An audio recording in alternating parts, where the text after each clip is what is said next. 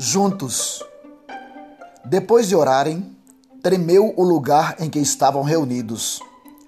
Todos ficaram cheios do Espírito Santo e anunciavam corajosamente a palavra de Deus.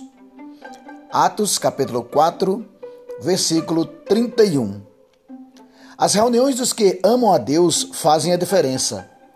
Há algo especial no estarmos juntos Somos todos humanos e temos nossas dificuldades. Mas quando estamos na reunião, falamos do poder da união.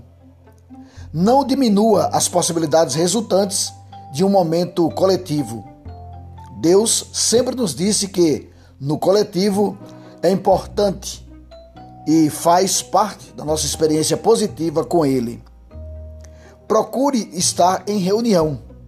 Vá até os encontros Fale com Deus nessas ocasiões e absorva o que ele libera ali.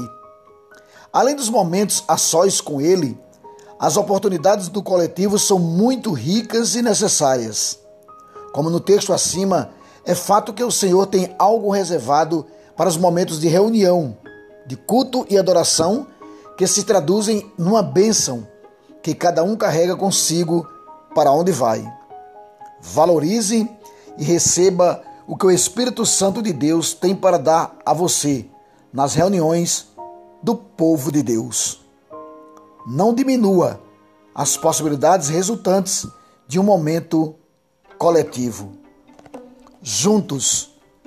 Devocional diário Bom Dia Santo Espírito de Carlito Paz, com narração de Ronaldo Ponciano.